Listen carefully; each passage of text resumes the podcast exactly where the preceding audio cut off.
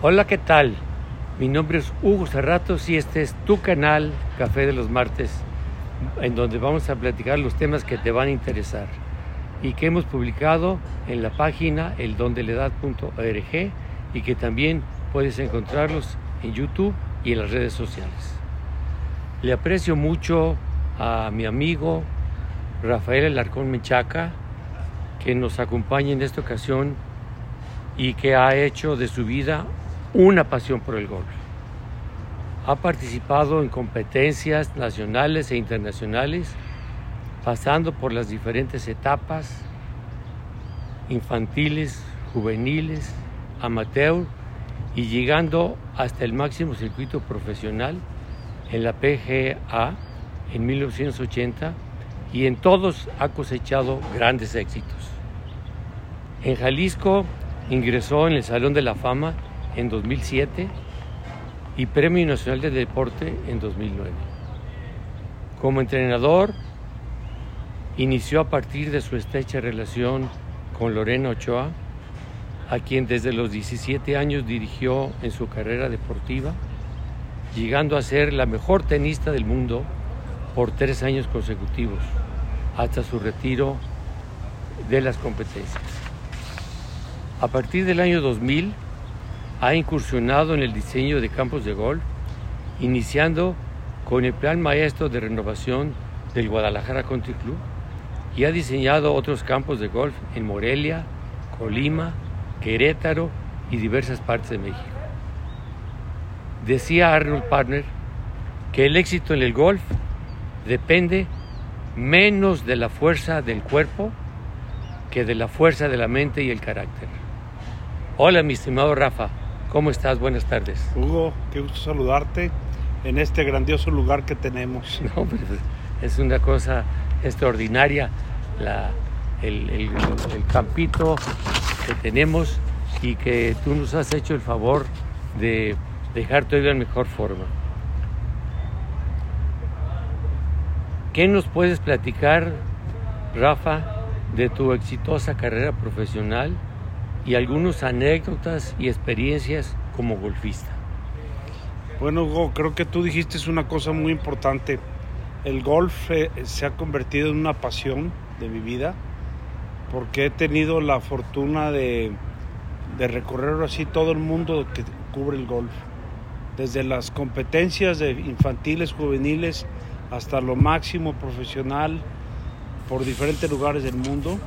Te puedo con mucho gusto platicar que he jugado competitivamente golf en 42 países. Entonces, las competencias, la competencia ha sido algo sensacional, pero hoy te puedo decir que el golf me ha dado competencia, me ha dado enseñanza para ser entrenador de golf, diseñador. Afortunadamente tengo una maravillosa familia y tengo muy buenos amigos en sociedad. Entonces todo eso ha sucedido gracias al golf. Entonces me siento una persona muy enriquecida por este entorno que me he sabido desenvolver todos estos años. Y, este, eh, qué anécdota que recuerdes con gusto, este, placer que nos puedas compartir. Desde luego has ganado infinidad de torneos este, en diferentes partes del mundo, pero alguna en especial que recuerdes que te trajo eh, especial gusto eh, o, un, una cosa chusca que recuerdes, porque cualquier cosa es, es para nosotros importante que co conocerte un poquito más ese tipo de detalles. Fíjate, el, el, golf tiene una característica que me hace reflexionar a mí. Lo más bonito que tiene es que te une con personas. Y el golf es un deporte, al ser tan variado y al dar oportunidad que cualquier persona lo pueda jugar, pues te puedo decir que lo más bonito ha sido las personas que he conocido. Entonces he jugado, he jugado y he conocido golf hasta con presidentes de otros países, ah, caray. Gobernadores, gente de la política, gente del deporte, gente de, de, todo lo que te puedes imaginar y con todos ellos encuentras un, un, este, un vínculo del cual hablar. Pero también los torneos, al ir a diferentes lugares del mundo, te toca jugar con cualquier tipo de situación. O sea, te toca desde cosas muy placenteras hasta cosas feyonas. No tan, no tan agradables. No, no tan agradables. Porque, por ejemplo, una vez estaba, estábamos jugando en, Indonesia y de la nada, en un día soleado, más o menos como está ahora, los Cádiz empezaron a quitarse mucho. Son Cádiz entre hombres, y, hay hombres y mujeres. Y lo veíamos muy nervioso, era la ronda de práctica. Y en cuestión de 5 o 10 minutos, los vimos que se empezaron a juntar y nos agarraron a todos nosotros y nos sacaron del campo de golf. Y dijimos, ¿por qué nos sacan del campo de golf? Y al cinco minutos después entró una, una tromba, una lluvia tremenda. Y nos estaban, ellos estaban midiendo para que alcanzáramos llegar a nosotros a un resguardo que hay dentro del campo de golf que estaba dos metros arriba del nivel, del nivel del campo de golf. Y efectivamente, en cuestión de 15 minutos más, más se, el, el, el, campo se empezó a inundar, se empezó a inundar. Y nosotros decíamos, nos va a llegar, nos va a llegar. No llegaba el agua porque ya lo tenían medido, pero se siente muy feo ver aquella cantidad de agua que cubre un campo de golf. Y así, entonces, donde, donde nos tocaba jugar, nos tocaba jugar con heladas. En Pinehurst una vez un torneo colegial con empezó a nevar y este y, te tocan cosas fabulosas dentro del campo de golf. Nunca terminas de, de, de, acordarte. Con Lorena me tocaron una, híjole, con Lorena ya, ya nos andamos volteando una vez en un carrito de golf en el cielo. Se nos patinó dentro de un camino de y ya íbamos a, a desbarrancarnos y afortunadamente a, logré acelerarle y enderezar el carrito y la, la libramos, pero sí, te toca de todo en el campo de golf. Qué barbaridad. ¿Y esa inundación en qué parte ibas, este, fue? En Indonesia, en Indonesia. Yakarta. En Caray, Yakarta. Qué barbaridad. Pero de la nada, o sea, no, no puedes dar crédito de que, porque si está soleado. Pero 15 minutos después estábamos cubiertos de agua. Bueno, ya que eh, estás comentando algo de Lorena, este, el ser entrenador de Lorena Ochoa, ¿qué satisfacciones y qué huellas te dejó? Bueno, eso fue todo un, un dijéramos, si, tú, si yo tuviera un libro, hubiera escrito ya un libro, ese abarcaría por lo menos unos 3, 4 capítulos, porque fueron, fueron capítulos muy importantes. Me tocó convivirlo con Lorena desde muy chiquita, porque era, era socia aquí del Country Club Claro. también, todos la veíamos como tú la veías. Sí. Una niña muy inquieta, pero siempre fue una niña muy linda, que siempre estuvo cerca y me buscó buscó estar cerca de mí, yo no la buscaba, yo no, no sabía ni quién era, yo estaba muy en lo mío que era entrenar para jugar bien las competencias. Pero se empezó a acercar y empezamos a hacer un vínculo, un vínculo muy bonito y ella empezó a, a ver la forma de extraer de mí lo que yo sabía de golf. No era al revés, yo no le enseñaba, ella me preguntaba, me preguntaba y me preguntaba. Y un día, un día de la nada me dijo, quiero que me enseñes a jugar muy bien golf. Y yo le dije, ¿y para qué quieres que te enseñe a jugar golf? Y me dijo, es que quiero aprender a ganarte. Tenía 12, 13 años la niña, claro, yo estaba en mi apogeo. Entonces me dice, y me dice, y, y le digo yo de vacilada, todavía le digo, oye, ¿y si aprendes a ganarme qué? Y me dice, si aprendo a ganarte, sé que voy a ser la mejor jugadora del mundo. Entonces se me enchidó el cuerpo, me senté y dije, ah caray, ¿qué está pasando aquí? Yo estoy vacilando y ella está en serio.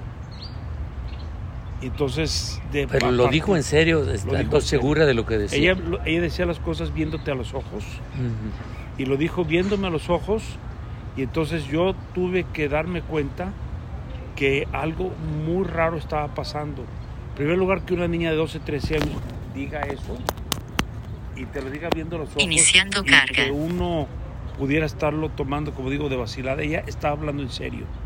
Entonces, a partir de ese momento, yo, mi relación con Lorena cambió porque entendí que yo había generado una especie de, vínculo con ella que yo no me daba cuenta. Yo estaba haciendo algo de ejemplo para ella y ella me estaba tomando de referencia. Entonces dije, tengo que enseñarle y tengo que decirle las cosas que corresponden. Y así fue como se fue haciendo la relación hasta que la fuimos creciendo creciendo, ella se fue a la universidad y luego llegó al profesionalismo, hicimos un proyecto muy ambicioso basado en eso. O sea, todo el proyecto giraba alrededor de enséñame a llegar a ser la número del mundo. Ah, qué caray, qué, Y yo qué no era entrenador, tuve que aprender a ser entrenador, tuve que prepararme, tuve que estudiar, tuve que consultar, tuve que hacer todo lo que correspondía para estar, eh, para saber cómo enseñarle lo que iba a necesitar y siempre tratar de ir adelante en sus necesidades. Y fue como se fue haciendo hasta que terminó la historia preciosa. Pero si te voy a decir algo, terminó una historia de 10 años de carrera profesional, más los que llevaba de amateur. Pero lo más bonito de todo es, es ver lo que se ha convertido Lorena Ochoa hoy en la sociedad en México. Sí, Una sociedad de- difícil con la, contra- con la mujer, hoy es una sociedad fuerte.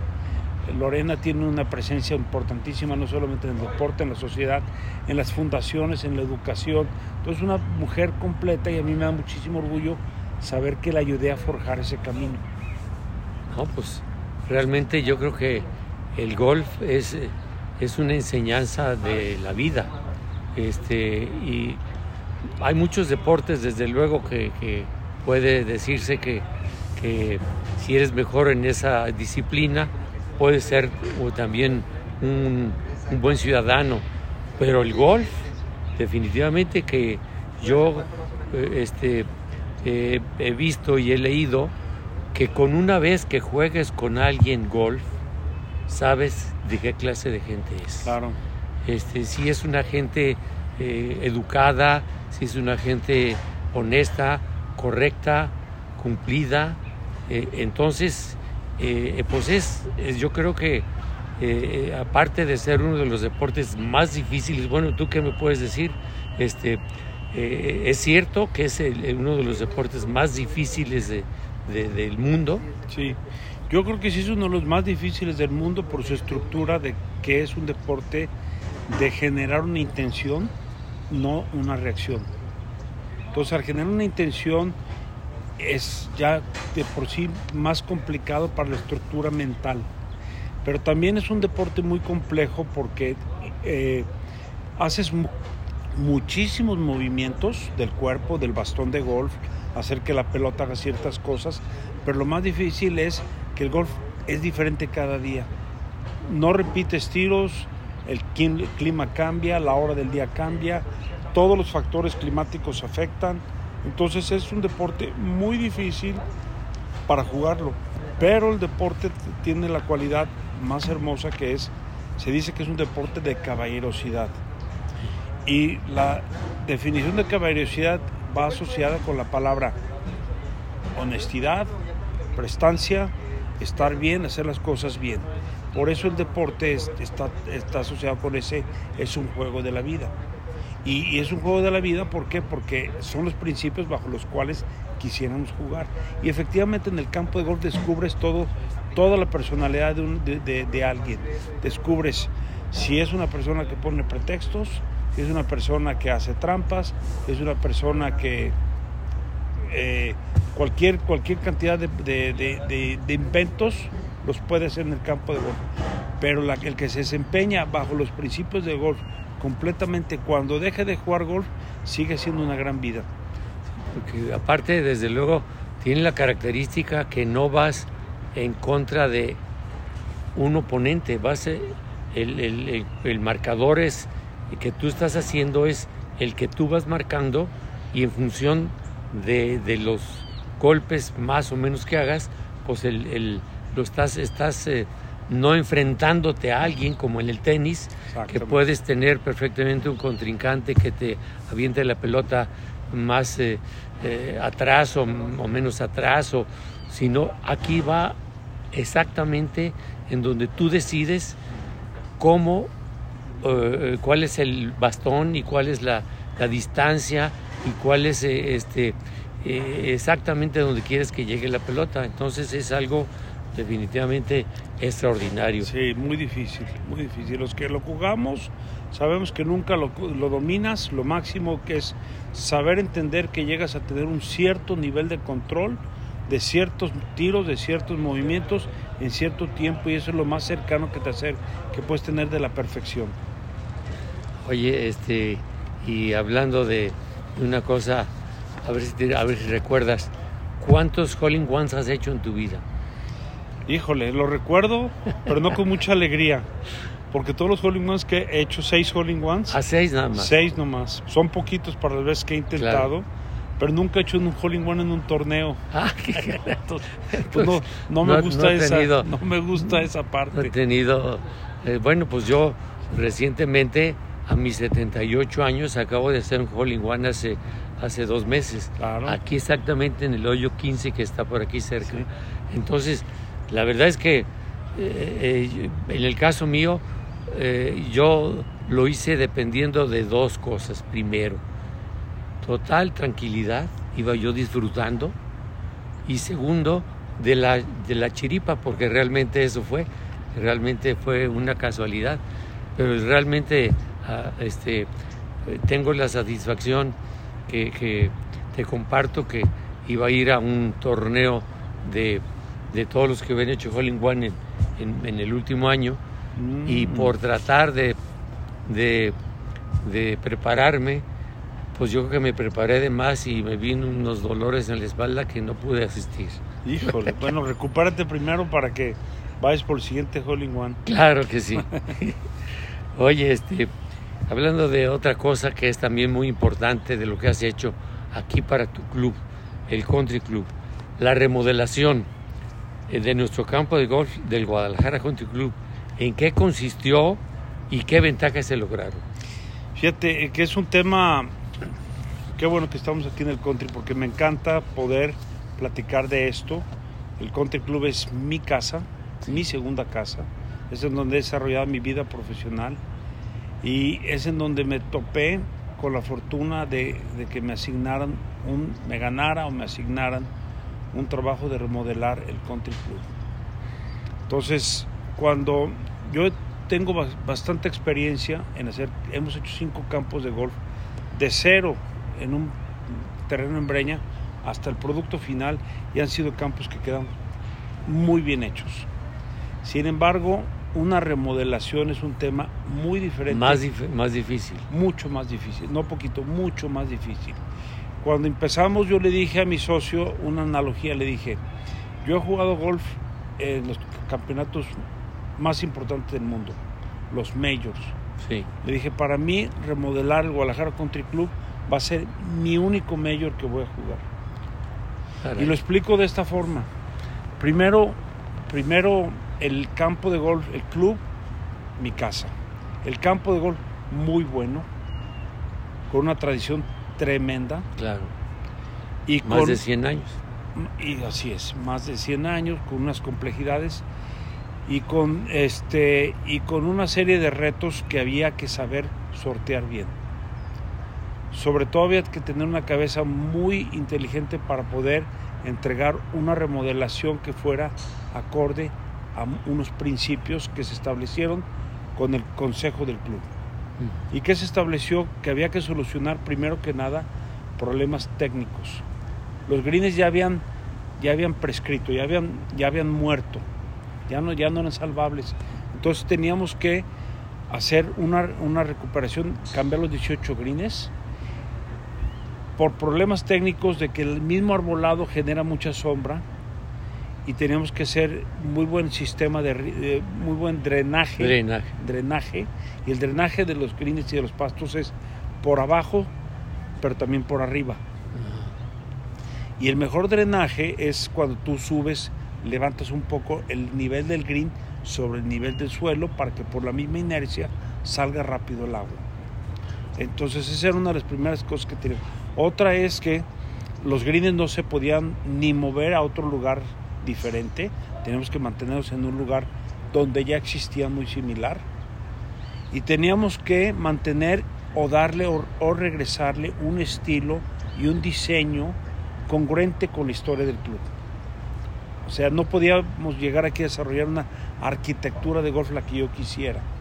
Teníamos que ponerle un diseño que sí empatara con lo que había sido el campo. Entonces había que estudiar la historia del club, las transformaciones que ha tenido, todo para poder diseñar, diseñar y ofrecer las soluciones que hoy tenemos.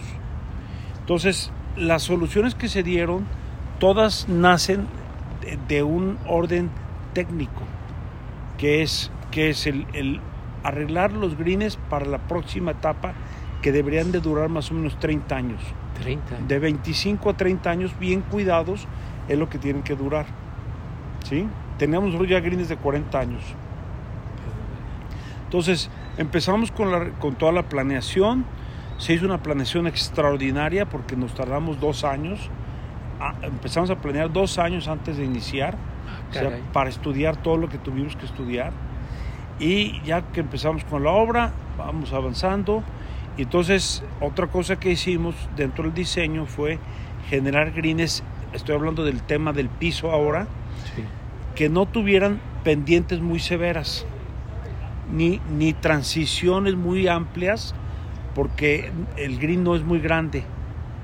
Entonces teníamos que cuidar todo el, el- el nivel de pendientes que le diéramos para tener mucha superficie donde o muchas áreas para poner banderas, que pudiera circular la bandera por muchos lugares del green a través de los meses.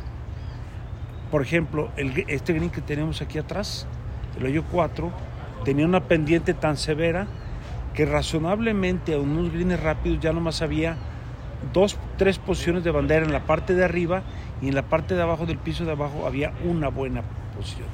Entonces en un green teníamos cuatro posiciones de bandera.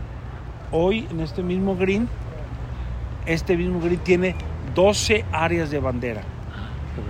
Entonces la circulación de la bandera se hace en un rol de 12 diferentes áreas en un- programa que hay para cambiar los 18 hoyos sobre, sobre subdivididos en 12 áreas.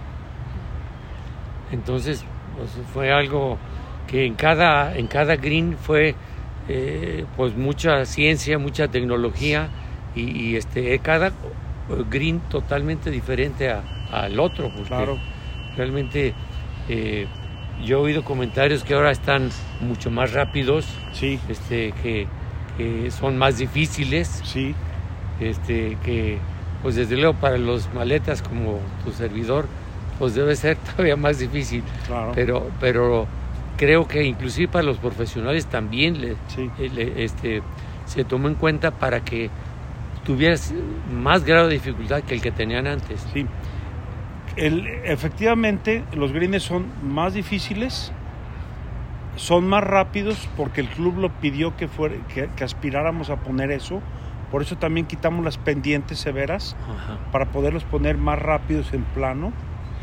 Y efectivamente son más difíciles porque desde el momento que los subimos ya no estamos a nivel de piso. Entonces todo el tiro, el acercamiento al green, a la a ese green, tiene que ser un tiro por arriba cosa que lo hace más difícil. Claro. Todo eso, sí, efectivamente es más difícil y ha sido un tema de cierta forma controvertido o controversial. ¿Por qué? Cuando tú modificas cualquier cosa, vas a afectar para bien a unos y vas a afectar también para, dijéramos, para dificultad a otros. No cabe la menor duda que los cambios, dijéramos, se hicieron más severos o más difíciles para jugadores de más alto hándicap, para las damas o para quien le pegaba despacito y ahora le tiene que pegar alto y tratar de hacer que la pelota amarre o reciba. ¿sí? No, estaba, no era la intención hacerlo más difícil, pero era la obligación. Claro. O sea, no, nosotros, bajo, cuando hicimos el campo, en el consejo y las comisiones y los estudios, nunca se dijo, queremos un campo más difícil. Entonces, pero sabíamos que en el momento, o sea, por ejemplo, tú fallabas un green aquí antes y antes la podías rodar en el hoyo 3. Claro. O entonces, el hoyo 3 lo levantamos 80 centímetros de su nivel actual, pero luego complementario hicimos una bajada enfrente para sacar toda el agua de pluvial que viene desde el hoyo, desde el hoyo, desde el, desde el hoyo 2, desde el hoyo 8, desde el hoyo 7, corre mucha cantidad de agua buscando el arroyo y tenemos que darle la salida más rápida que hay. Entonces, en una obra tan complicada como cuando cambian los greens, hay un efecto dominó. Y entonces el efecto dominó lo tienes que estudiar muy bien para saber todas las cosas que van a pasar y balancear lo más que puedas. ¿sí? Pues yo te felicito realmente porque, porque quedó precioso.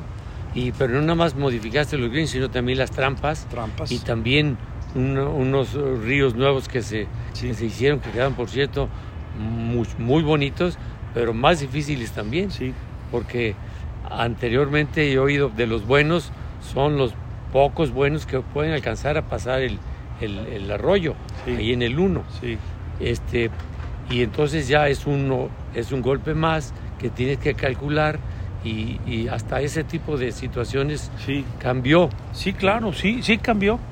O sea, por ejemplo, el green de- el, el hoyo 1 era el par 5 corto más fácil del mundo, de México. Y ahora tal vez sea el par 5 corto más difícil de México y más allá, El 5. el 1. Ah, perdón, el 1. El 1, El par uno. 5. Ahora, hicimos el green, hicimos el hoyo, el green, para, para cambiar un poquito la dificultad que tenía. Entonces era muy fácil, era un green muy grande y lo hicimos un poquito más chiquito, el green. Muy bien, pero ahora el efecto dominó de haber hecho un lago en el hoyo 6, que no pudimos alcanzar la profundidad mínima de 3 metros porque le pegamos al manto freático, terminamos el lago y la calidad del agua del lago no era buena.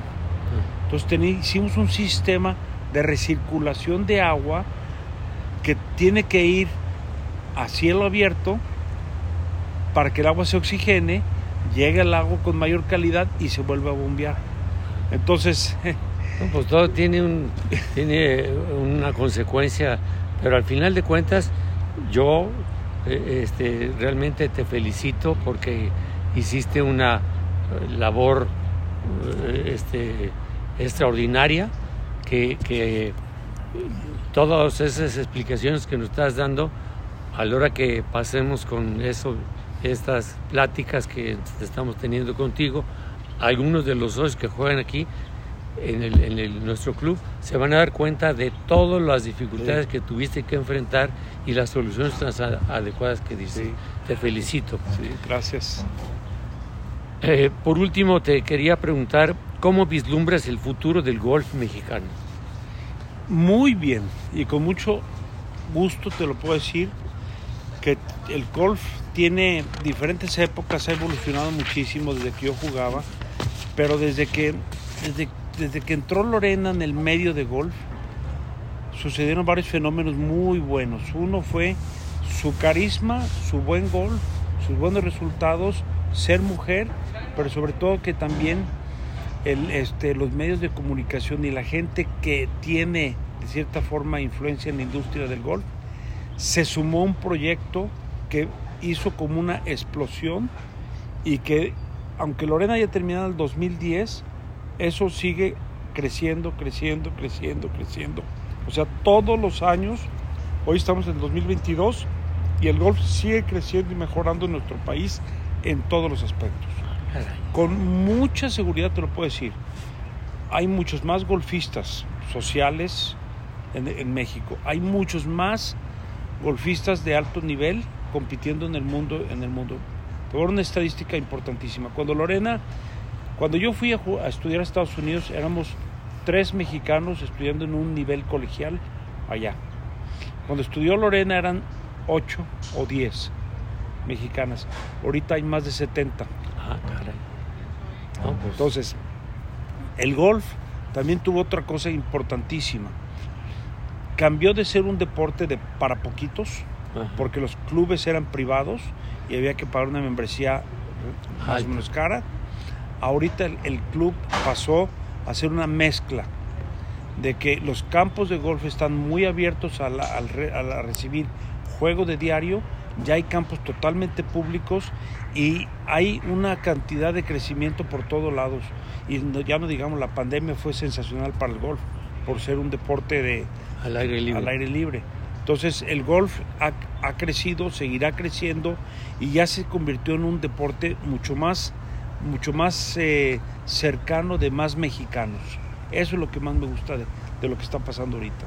No, pues Eso son buenas noticias y, creo que eh, es, es, una este, perspectiva que, que me da mucho gusto conocerla porque realmente va a beneficiar al golf y a ese gran deporte que es el, el golf. Sí. Pues voy a terminar con una frase que dice, el golf es una búsqueda de la perfección y del equilibrio. Se trata de meditación y concentración. ¿Qué opinas, Rafa? Absolutamente de acuerdo. Búsqueda de la perfección es lo que los, los que hacemos esto como profesión y dedicación es lo que tratamos de hacer. Yo lo trato de hacer, busco la perfección en mi juego, la busqué. Como te decía, es, un, es una búsqueda, es un, es un tema de que siempre tienes que estar pensando que si ya quieres ir, no existe la perfección en el golf, pero la búsqueda. Cuando lo hice en la enseñanza, siempre tuve que dar las mejores herramientas. Cuando lo hago en los campos de golf, siempre estoy buscando cómo, cómo llegar a una perfección que no está definida. Siempre te tienes que imaginar cómo le hago para estar haciéndolo mejor. Perfecto.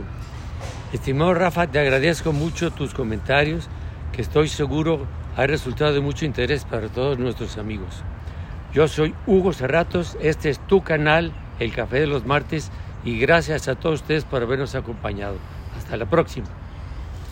Gracias.